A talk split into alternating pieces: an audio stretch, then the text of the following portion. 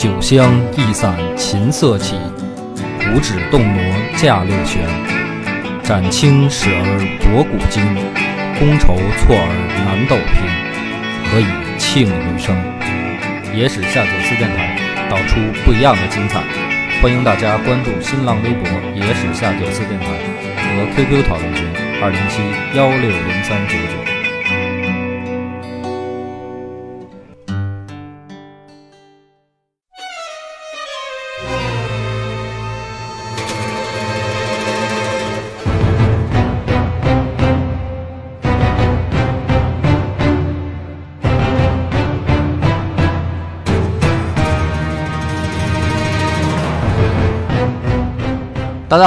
欢迎收听《野史下酒》，主播恶霸波，大飞，老番仔。彭越，这期咱们不聊将星，聊一期后宫。满足群里很多朋友的愿望。对，就是咱不能那么说，其实我们也想这么聊。对，其实我我也想聊后宫，这不是那天他妈跟火车站候车的时候还想那个范冰冰演那武则天的吗？就是比我这么说吧我吧，倒没想范冰冰，我现实当中有好多这种事儿。我今天我得给你找一解答。我我的我是这个意思，就是一说聊后宫吧，然后呢，普遍呢老想起来什么《甄嬛传》呀，什么这个武则天呀，这种影视剧，这个我觉得呢毒害颇深。就是你你要想想皇家的这个我倒没想这个，我想春宫图呢。啊，那你你应该你这不是后宫，你应该聊青楼，好吧？后宫图，嗯，这个咱们讲后宫，今天我先限定一下这个这个范围，就是西汉王朝的。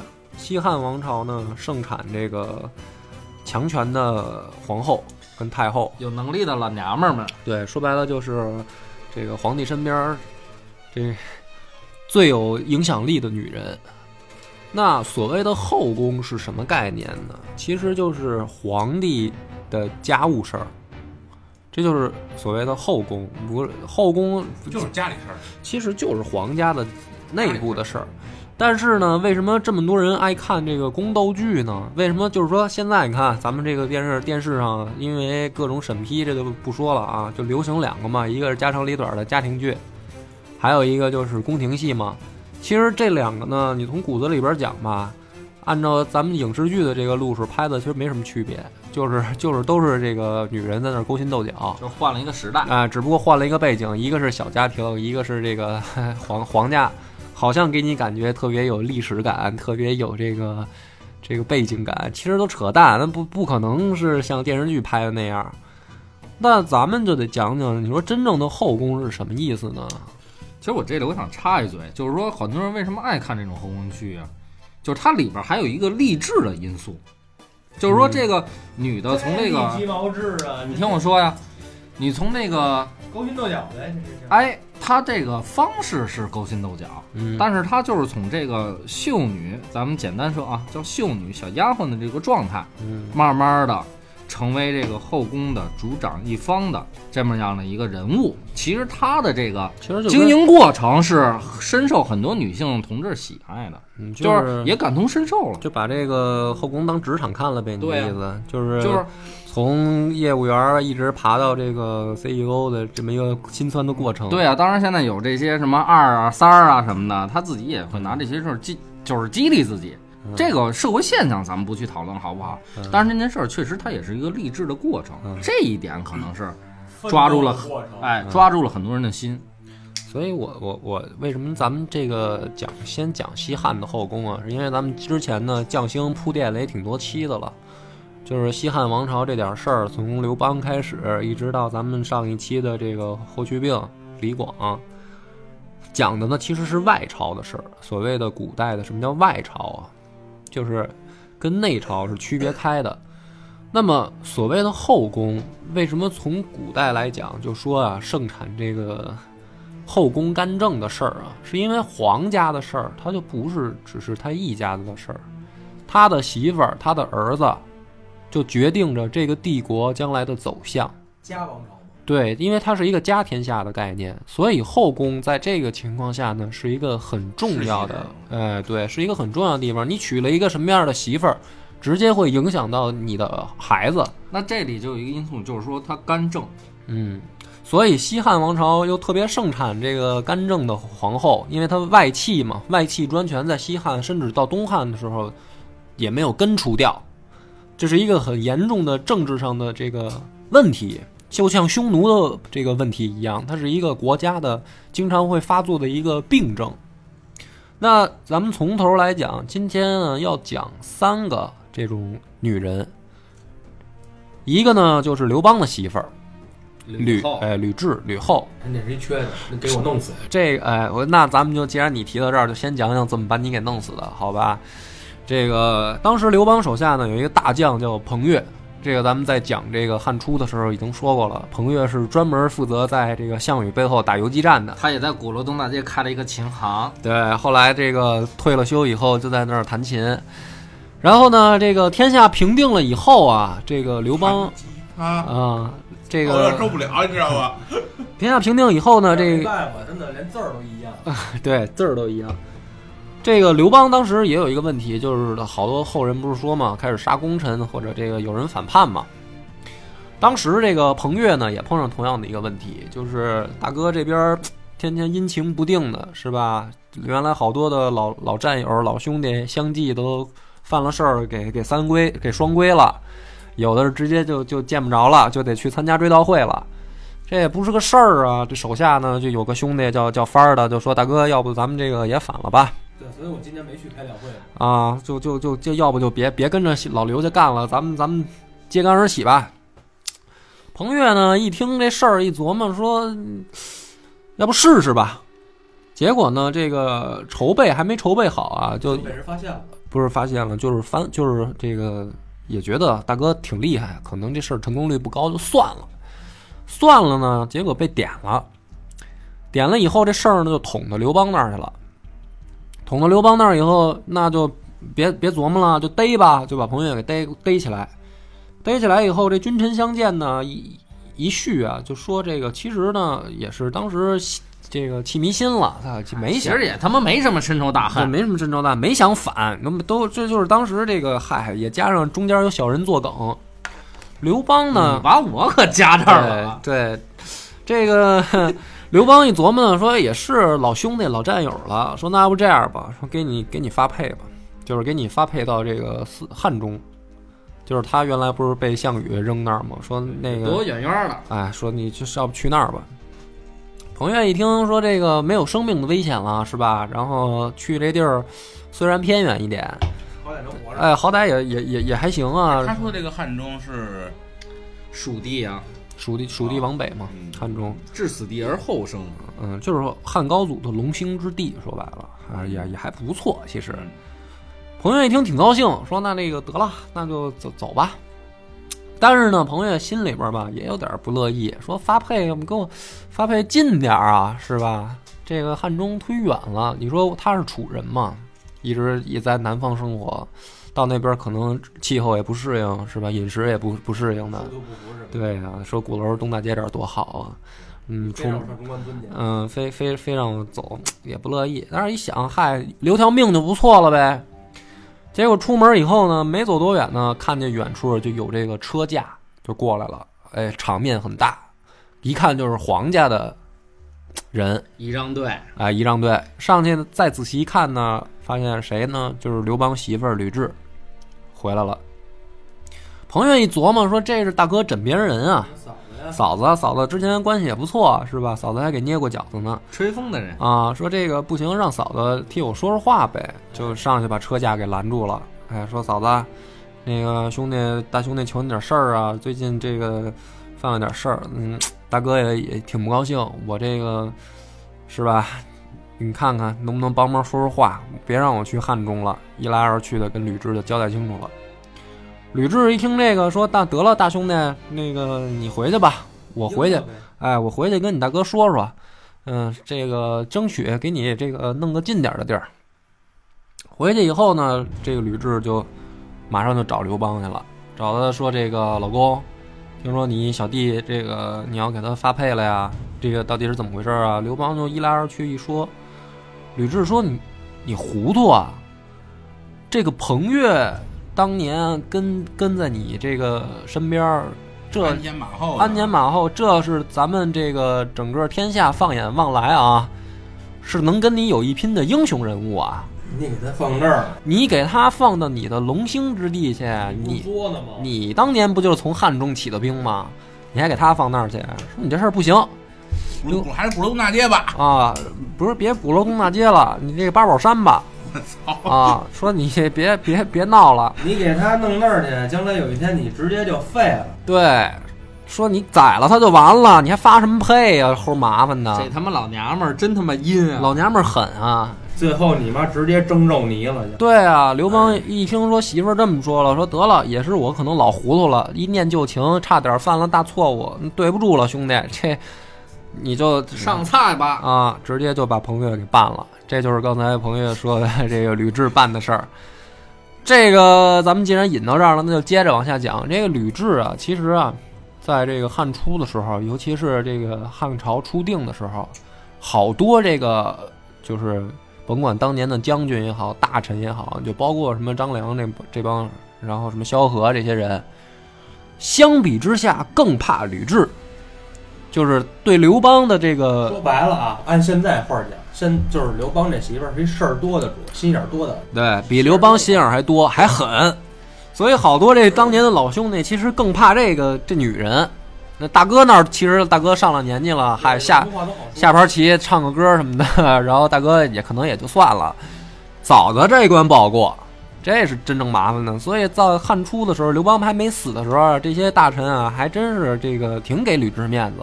那就得说到了这个刘邦要死之前啊，这个吕雉嗯过来就是在病榻旁边啊，就问老公说：“你看咱儿子也大了，这你要撒手一去，将来儿子？是接班儿是吧？那接班儿肯定是他儿子接班儿，这个不不是要讨论的问题。他要讨论的是什么呢？说你给哎，就是吕雉是什么意思呢？就是说你你给我说说，就是你这帮兄弟接下来谁能用谁不能用，哎，谁适合辅佐，谁适合托孤，你给我说说，免得你到时候回头一撒手一去，我这俩眼一抹黑，都是都让我给捏饺子，我哪受得了啊？是吧？刘邦就跟他说说啊，那谁家那谁啊，还有那谁，还有那谁谁谁谁说说几个人啊，滴滴滴滴滴，啊，我不细说嘛，咱主要说后宫嘛。那谁家的小谁？那谁家那小谁都都可以啊，到时候都可以这个请过来吃饭什么的，然后给托托付托付。吕雉呢拿一小本儿跟旁边啊啊好好都记下来了。刘邦前脚死，吕雉开始按照小本儿宰人。什么托孤啊？这就是清扫政敌。说的好听，就是实际上问老公谁他妈有本事，你死了以后别托孤了，我最有本事，我管就行了，你们都都别跟我争。但凡老公点到名的，全都去八宝山报道了。当时的这个西汉王朝刚刚建立啊，这个好多的本身有战斗能力的，什么像英布啊这类的，彭越啊，什么韩信啊，这这都是她老公就给办了。剩下的这些人呢，其实也没什么战斗力，再加上碰上这么一老太太挺狠，也都踏实了。这里边呢，就是说这个周亚夫他爹周勃，就是周勃差点呢也让人给办了，但是后来呢，好歹啊，就是有亲家关系，这个儿媳妇儿娶的，缓了一步，哎，缓了一步才没被办，这才后来有的周亚夫的事儿，你知道吧？所以这个吕雉呢是这么一个主儿，所以等到刘邦死了以后，那咱们也都知道历史上最有名的人质嘛，给这个戚夫人。就是刘邦的小三儿，刘邦当时也好这好洗脚嘛，经常找个美女在军营里捏捏捏脚捏脚嘛。特种服务。对，然后这个这个我估计啊，这个老太太吕雉啊早就在心里边就就琢磨这些人了，就是一个都都别想跑，都得为什么你？想吹牛逼能让你跑？而且这个戚夫人自己其实也有点找死的意思，就是她她呢想让自己这个儿子刘如意，哎，这不得宠吗？当时想当时活趁那名刘如嗯意，对，想趁刘邦活着的时候啊，想把这个自己儿子给推上太子的位置，这吕雉都记小本上了，一下都落不下来。等刘邦一死，这个戚夫人，咱们就讲讲这个人质是什么一种刑罚啊？这个双腿砍掉，然后呢，双双手砍掉，变成人棍，嗯，然后这个舌头割掉，然后耳朵弄聋，但是不能让他死，眼睛弄瞎，然后鼻子割掉，就是把你的这个变成人棍，就是直接让你进入圣斗士的那个第六感世界，是吧？你就什么都外界的联系就可以断了。三顺抠瞎双眼才能战斗。而且这个还不够，还不够狠。最最重要的是呢，把人弄成这样之后，还不让他死，把他扔到茅厕里吃屎，发酵他，吃屎。发酵他。这个当时是一种什么情况呢？就是他这个儿子刘盈啊，这不是太子吗？太子其实太子跟这个戚夫人关系挺好，阿姨嘛，这个二妈，这当然那么说，那时候外科手术已经很厉害了。就是嗨，其实你活不了几天了，就是人都弄成那样了，也活不了几天，就是折磨他一下。然后这个刘莹有一天呢，发现说这个戚阿姨不见了，咱们找找吧，打听打听。后来有人就神神秘秘的说说你到那个啊，咱们宫殿后面那个墙角有一茅厕，你上那儿找找，没准能找着。刘英去了，一看就看见这戚夫人跟猪一样趴在那儿吃，在厕所里打滚吃屎啊，然后就跟那个状况啊，当时就吓傻了，就是他没想到自己的这个妈这么狠，就是好歹啊，就是你杀人不过头点地嘛，对吧？砍了就完了。啊，就砍了就完了。说这弄成这样，人不人鬼不鬼的，当时就就就直接就吓傻了。崩溃了。回宫以后就大病一场，就这个太子。所以我刚才就咱们点这个题啊，我就是说，为什么说皇家的这个后宫啊，它不是一个一家人的事儿，它是国家的事儿。你娶了一个什么样的媳妇儿，你就会对你的儿子产生什么样的影响。你的儿子就是将来的这个国家的继承者。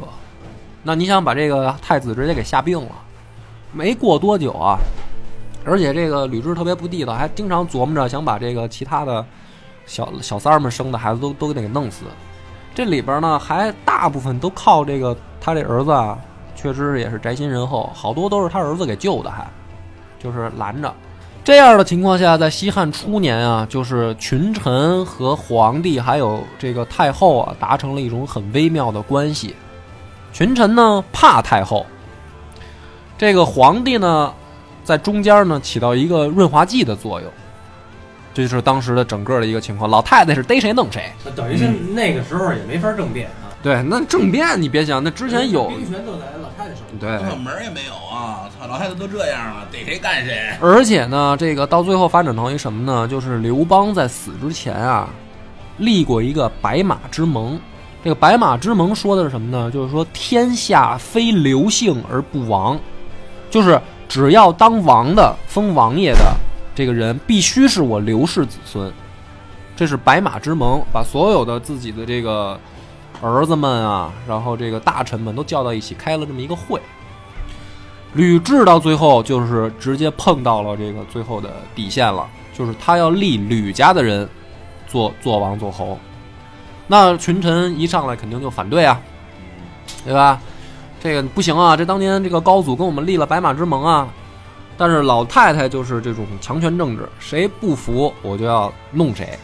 那么当时呢，实际上托孤留下来的呢，就是最有影响力的一个是陈平，还有一个就是这个周勃。那这两个人最后就是基本上被老太太就给搞定了，他是文武之首嘛，所以到吕雉这一朝，他跟武则天的唯一区别就是他没称帝，其他的他把武则天能办的事儿他早就办了。其实如果你要真正严格推算起来的话，他才是这个中国第一个女强人，就是群。武则天就是比他更狠了一点儿，就是直接就称帝了嘛。他没敢，他没还没敢称帝但是呢，基本上把先王立的这个这些约呀什么，他也全都给覆废了。然后群臣呢也都让他办踏实了。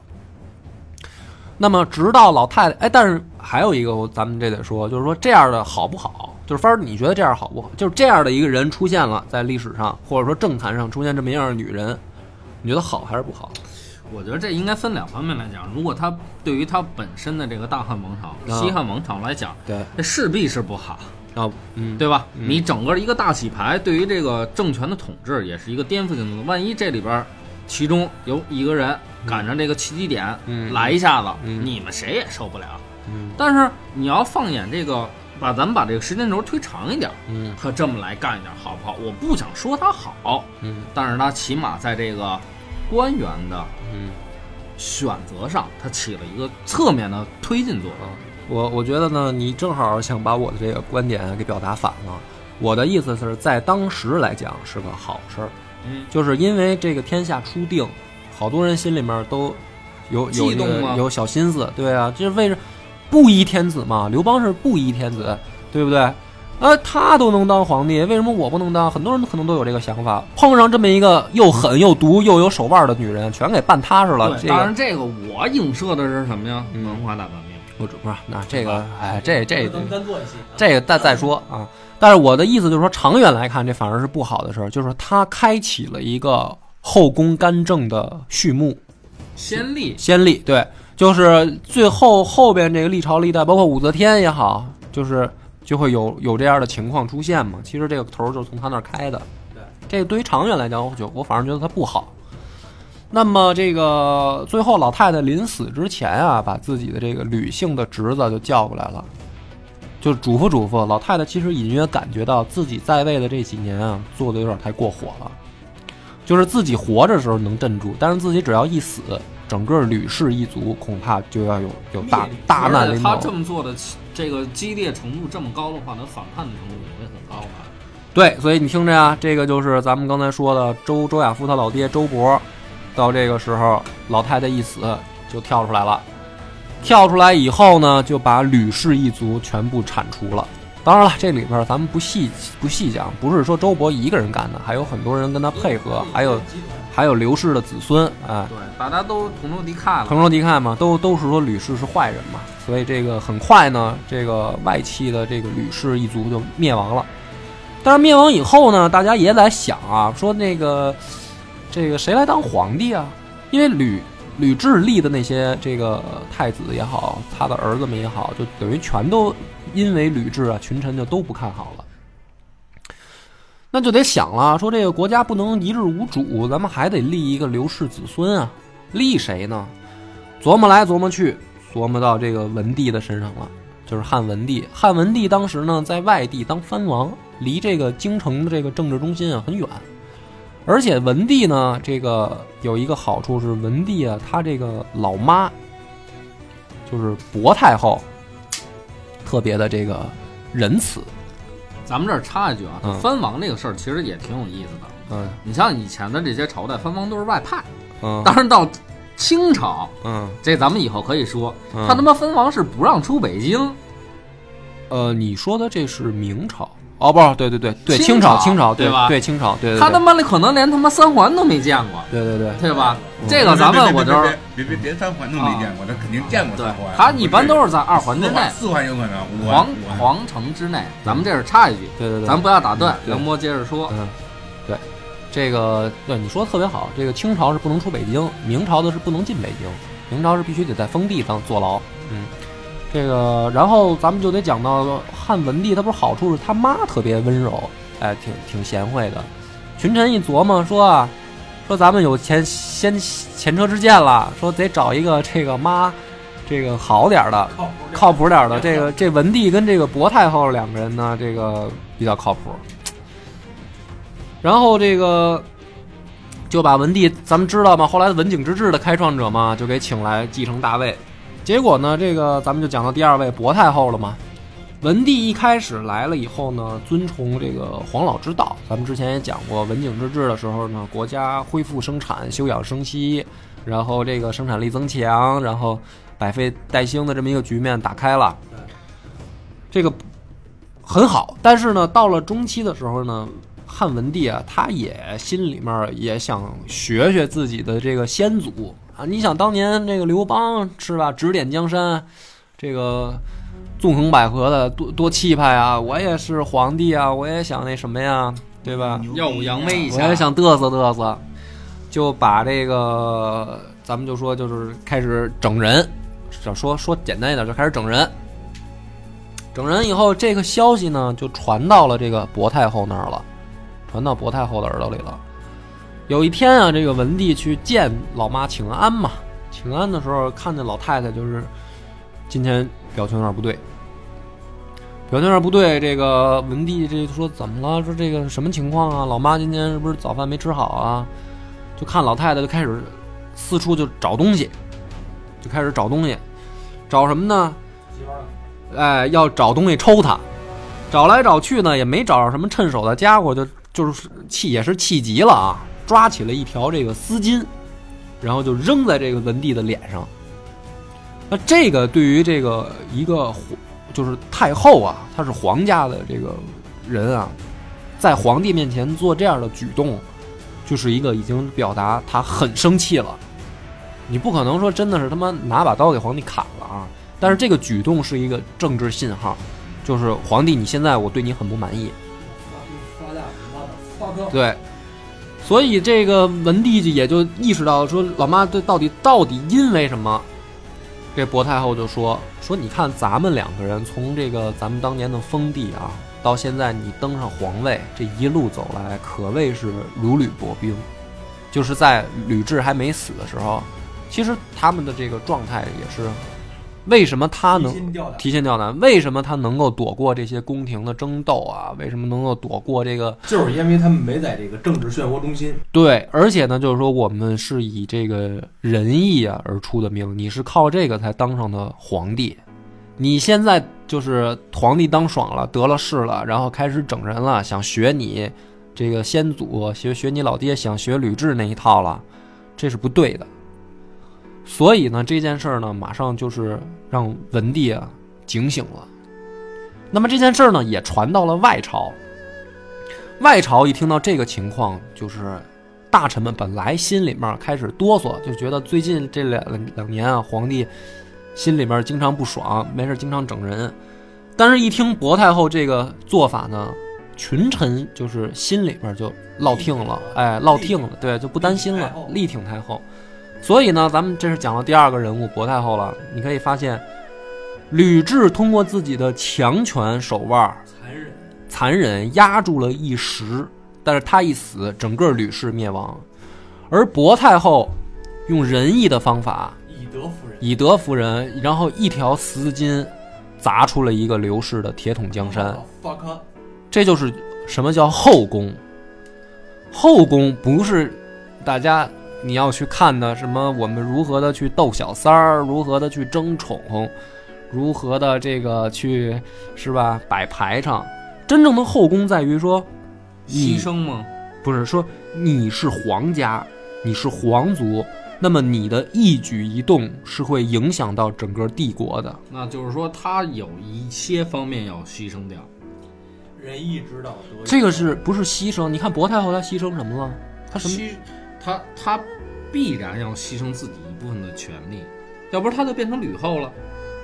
没有，他没有没有，他这不能是性格所致。不是这个权利本身就应该在皇帝手里，对，就不应该去掺杂到他的再牺牲，这权利也到不到外人手里。对，也不会说产生这个什么吴三桂这种哎，啊。就是我举个举粗浅举一个例子，那么你后宫应该做的事儿是辅佐你的这个皇室。就是比如说二战的时候的英国的这个王室是吧？你看他们这个呃什么这个公主啊，什么皇后啊，也去这个卫生所救伤员，对包括王子直接驾驶战机去。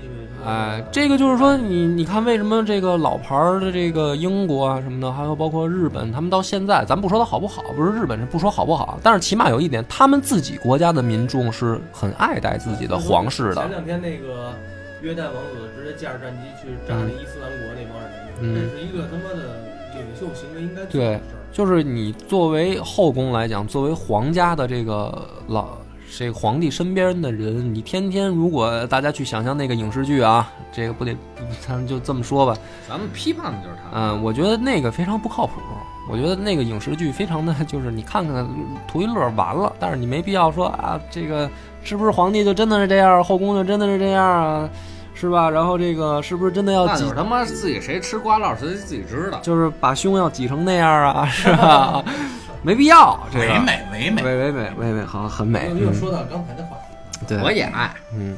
在这点艾特一下这个大野熊和遥远啊，你们两位兄弟也没少跟我聊这个啊。哎呦，刚才这口酒喝顶了，呃，据说咱们这群里有七十多个女性呢啊。嗯，其，实咱们组织一下小活动啊不。是，就是因为这因为这七十多个女性才讲一期后宫嘛，要不我他妈讲后宫干嘛呀？然后呢，这是第二位，咱们说完了。第三位呢，就是这个窦太后。就是薄太后去世了之后呢，那么就是景帝的妈妈，也就是文帝的媳妇儿窦太后呢，主持后宫。这个窦太后那一朝，咱们也讲了，就是当时这个景帝主张削藩嘛，不是周亚夫的那个那个七国之乱那个事儿吗，当时特特特别想削藩。这个窦太后呢，就特别反对削藩，就是你不要去削这些藩王的势力，可能会适得其反。嗯，不是适得他他的这个他的这个主张是为什么老太太会这么琢磨呢？这个窦太后也很传奇，就是我刚才讲的这这两前两个女人，包括这个第三个女人，她们的一生啊都很传奇。你比如像那个薄太后吧，她其实当时就是一个宫女出身，然后被派到藩王那儿，就是当当媳妇儿，然后也也没没没觉得她将来是国母啊，或者这个能够怎么怎么着，就这么慢慢爬上来。这个窦太后呢，其实也一样，一开始出身呢也很简简朴，这个，而且这个窦太后还是个瞎子，双眼还失明了。所以呢，她这个自从就是景帝当上皇帝以后啊，他就特别信命。你知道这个残疾人啊，就是说白了有一个精神信仰。哎，残疾人他这个可能精神上更坚强。又在这样一种环境下，这个这个自己是一个位高权重的位置，他就特别信命。信命他带有一种什么表现呢？他就是这个特别信仰道家学说。因为道教嘛，是中国本土最传统的一个教。对，那会儿想让佛教什么的。那会儿啊，他他那会儿他还不知道佛教是什么呢，也没有天主什么基督这都没有呢。他是有点这种追求，他只能往这个土生土长的这这这点东西里寻嘛，寻吧来寻吧去，这个就觉得还是道家这些好，比孔老二那一套这个狐仙驾鹤之对，炼丹什么的。还是得好。当时还没有，能长寿吗？当时呢还没有发展到去没有发展到那么其实他心里要把眼睛治好了，比长寿管用。所以这个这个窦太后呢，随身必揣一本这个《道德经》，就是别看他瞎了，拿手摸他也得也得也哎这个《道德经》，而且呢，装一本《金瓶梅》，这个当时呢，他不但自己读，他还经常往外送，哎，作为这个 是吧就跟传教士似的。哎，对，就是传教对。所以呢，当时据史料记载呢，就是窦太后在在位在朝的时候啊，上至皇帝，下至这个窦氏子弟，无人不读《道德经》。嗯，哎，老太太就是给他们这个进行传教、进行洗脑，是吧？这个是不是应该翻一下《弟子规》什么的？这个，所以呢，道家嘛，主张这个无为而治嘛，主张这个休养生息嘛，主张这种天人啊，不是，呃，不是，那那不是，那不是，那个天人合一不是啊，自然，嗯，自天天人合一不是，这个差点道法自然。道法自然所以他呢，一听说皇帝想这个削藩啊，他就反对，他是从这个角不度，遵循那个事物发展的规律。哎，对，其实他唯物了。就是说你这个你怎么能够人为的去去搞这些事儿呢？不好啊，不不，这不是道家学说推崇的东西吗？当时的这个窦太后呢，还有一个爱好，就是这个宠宠小儿子。这个咱们在周亚夫那一期也讲过，梁王刘武嘛，当时顶顶着前面顶着跟这个这个吴王刘濞干，然后周亚夫去断人粮道。这窦太后呢，她就特别宠这个小儿子，所以呢，这个这个汉景帝啊，想削藩这件事儿啊，他呢就觉得，既然老妈明面上不同意，咱们得想招啊，咱们得琢磨另辟蹊径啊，这件事肯定是要干的呀。天天这个当时跟老师俩人就琢磨这事儿嘛，跟老师晁错晁晁老先生是吧？晁老先生俩人天天在跟屋里头琢磨咱们怎么削藩。这你别多说啊，这晁老先生这个包括王莽，嗯，这都是我爱戴的人。是不是？晁老先曹老先生下场比较惨，那不惨不惨？但是他的过秦论是不是？嗯。是你不可取代的。这个景帝想一什么招呢？就是不是老妈喜欢弟弟吗？那就是隔三差五的就给弟弟送钱，送钱还不算呢，还加封这个封地给弟弟。就是明面上呢，这个是走官场上的这个审批制度，但是实际暗地里边儿，就是据说当时啊，这个皇家的一半的财产都让这个汉景帝塞到弟弟那边去了。老太太呢，一看这个情况呢，很高兴，就觉得大儿子懂事儿，哎，知道这个当哥哥的，知道心疼弟弟挺好。那么有一次呢，在这个吃饭的时候，这刘武当时也来了。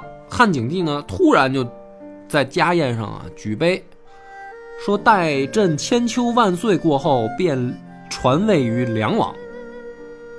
那这件事儿呢，这个母子三人啊，当时就是就实际上就是演戏呗，就是你推我就的，然后客套开始挺好。这个时候就偏偏有一个不不识不识趣的人站起来了，反对，说什么呢？说自昔日高祖时起，父子相传，乃汉朝之约也。陛下身为天子，岂可妄言？这景帝回头一看，这谁呀、怪回来了。哎，不是，这景帝赶紧看看这谁呀？这么替我说话，深得我心啊！这个他其实也就是在老妈面前演戏嘛。嗯，一看是谁呢？小子找着了，就是窦太后的亲侄子窦婴。这个现在窦婴他这个官是什么呢？是现为太子府詹事。呃，太子这个官署之长就是这个太子府詹事，这是什么个官位啊？到底是？就是总摄太子宫的事务，明白了吗？为什么秘书长？为什么他要说这个话呀？这不就明白了吗？他太子宫詹事啊，将来这个太子要登位了，他才是这个最大受益者。哎今儿一听皇帝说你要传位给你弟弟，那我这太子宫詹事我将来怎么办啊？所以他说这个话。但是呢，这个话呢，这个其实景帝心里边高兴，但是老太太就不高兴了。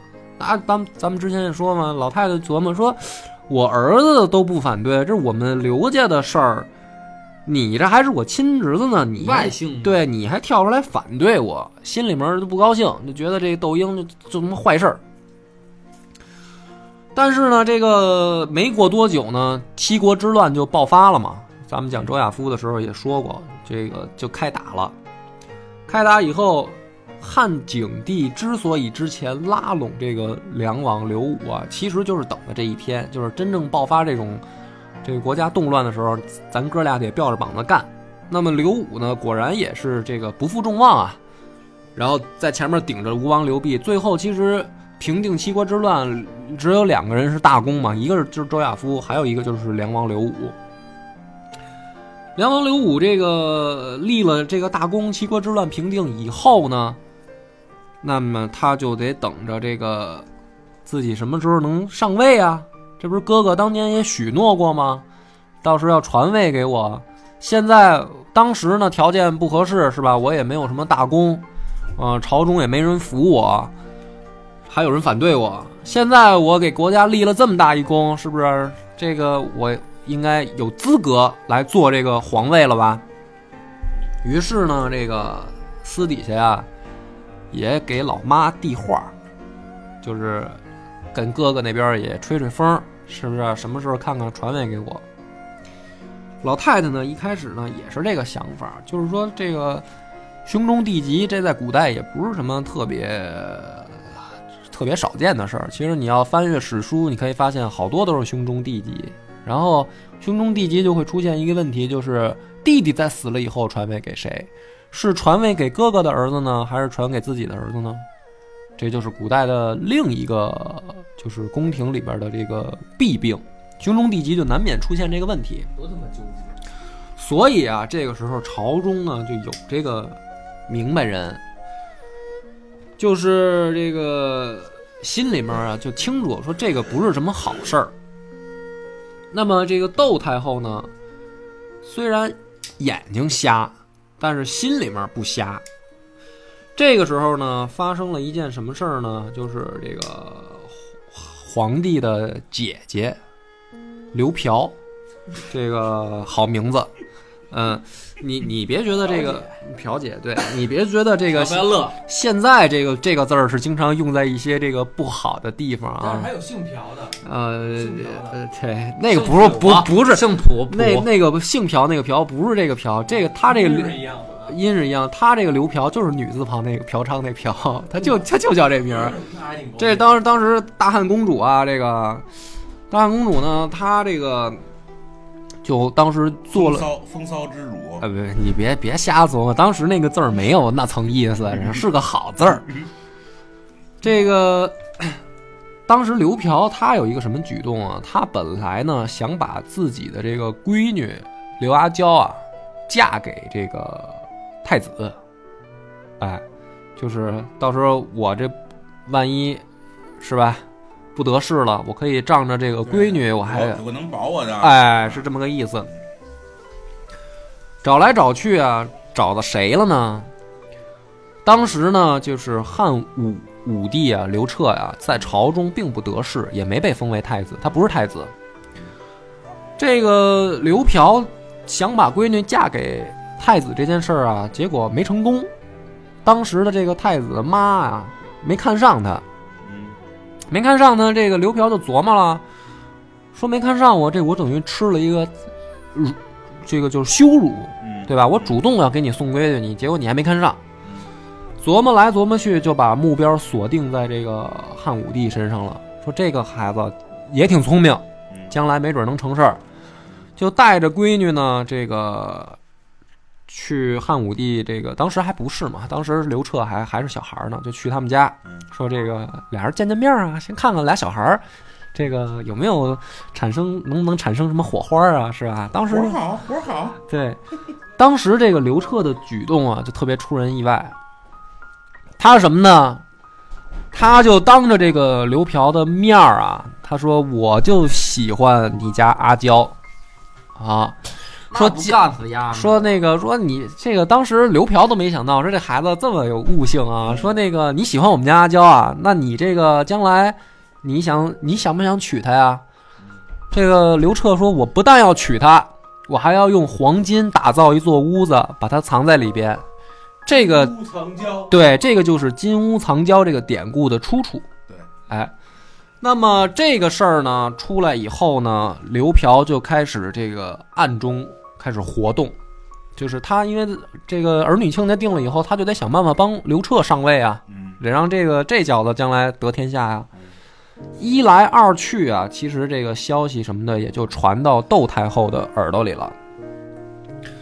窦太后，我就我刚才说的，眼睛虽瞎，心里不瞎，她就意识到了咱们刚才说那个问题，兄终弟及没有什么好结果，所以最后呢对，所以最后这些一来二去啊，这种宫廷里边的暗暗箱操作呀，其实从皇帝到太后啊，到刘嫖啊，到这个从上到下吧，就已经选好了这个接班人的人选了。那么在这样的情况下，刘武肯定就没戏了。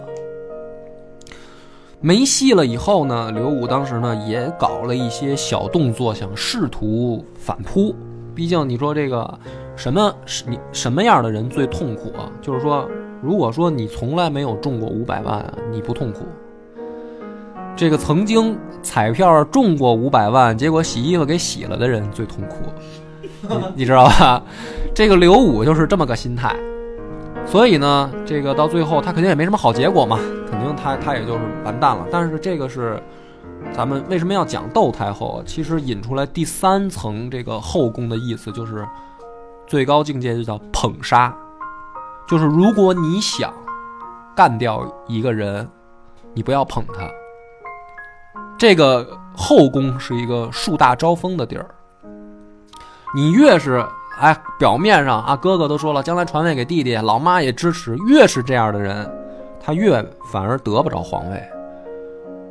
这个才是后宫的一个怎么说？如果你非要说宫斗二法则，对，如果你非要玩宫斗戏嘛，如果非要按照咱们这个于妈妈的那个思路，什么叫宫斗，什么叫宫心计啊什么的，这个才是真正的宫心。就是说，如果你想干掉一个人，你先捧他。窦太后呢，她呢其实是无意当中犯了一个错误，她没想害自己小儿子，但是最后这个整个的这个齿轮转动起来以后，她发现她实际上是把儿子给害了。自己也没料到，对自己是没有料到，但是这个就是一个规律，就是你看，包控制不了。你控制不了，你包括你往后历朝历代都是好多的皇帝啊，先立的那个太子，反而对，反而是最早废的那个，然后最后接位的那个，反而是当时可能并不起眼儿。你就比如说咱们清朝也是，不是老爱编这个四爷的事儿吗？四爷在这个当时清朝这个活着的时候，康熙就并并没有说特别看好他。就是没事儿陪他玩玩，觉得这啊小孩儿挺好好玩的。这个对啊，就是反而一开始上来大家都捧着他，哎，都都看好的，到最后他反而被捧杀了。所以这个咱们讲了西汉的这个三位老太后，这个西汉老刘家的那点事儿，大概呢到这个我觉得可以有一个明显的对比了，就是可比性很强嘛。对，可比性很强。那你可以从这个层面上再去反过头来想想，什么叫后宫？后宫不是什么这个几个小主在那儿这个也不是大家所看的电视连续剧里先描述的那些细节，其实现实中那个比电视剧里边要残酷的许多。对，就是你呃开这一期呢，只是想咱们这个野史下酒就是涉猎的面儿更广嘛，然后这个大家听着当一乐儿，然后包我也希望你说以后再看这种宫斗剧的时候呢，稍微的也对，抱着一些历史，哎也琢磨琢磨，别老觉得看看的是这个他们的这个妆怎么画的，服饰像现在这电视连续剧这演技啊，是是跟屎一样。你包括这个范冰冰前两天演的那个《媚娘传奇》吧，就哎呀，就不要聊这个问题了。其实我我多多说一句，其实啊，那个后面可能我还能开一期，这个讲谁呢？就是讲武则天一朝发生一件事儿，就是呃，为徐敬业讨武曌檄这个这个故事，这不是故事，这是一篇历史名篇。呃，讲的就是武则天这一朝的这个事儿，是谁呢？主角是骆宾王，就是写写鹅鹅鹅那那兄弟。嗯，这个咱们后面再讲。为什么现在这儿说一句呢？就是我看武则天的时候啊，其实我左等右等，我就想看看这一段。我对她之前在这个什么出家当尼姑啊，什么又怎么跟这个皇上乱搞啊，对对杀儿子这事我都不感兴趣，我就想看看最后他怎么处理这一段戏。但是我也是犯犯傻逼了，其实就是最后一集才是 才是才才是这一段儿，你知道吧？然后呢，这个告诉所有朋友有相同爱好的，可以直接跳到最后一集。对，所以你这个你知道这个他妈的文人看点这个历史剧，你知道我看的有多糟心。对，我就想看这段，结果他他妈最后一集才出现，苦等，结果演了没没五分钟完事儿了，然后这整个这一篇名篇啊背了没三分之一结束了一，共就拍了一条完事儿拍了一条完事儿了。所以呢，到时候我得开开一期，咱们讲讲这个骆宾王这个写的为徐敬业讨武曌檄到底是个什么东西啊？那反正后宫咱们讲到这儿基本上就结束了。那欢迎大家也跟我们讨论留言，感谢大家的收听，再见。再见。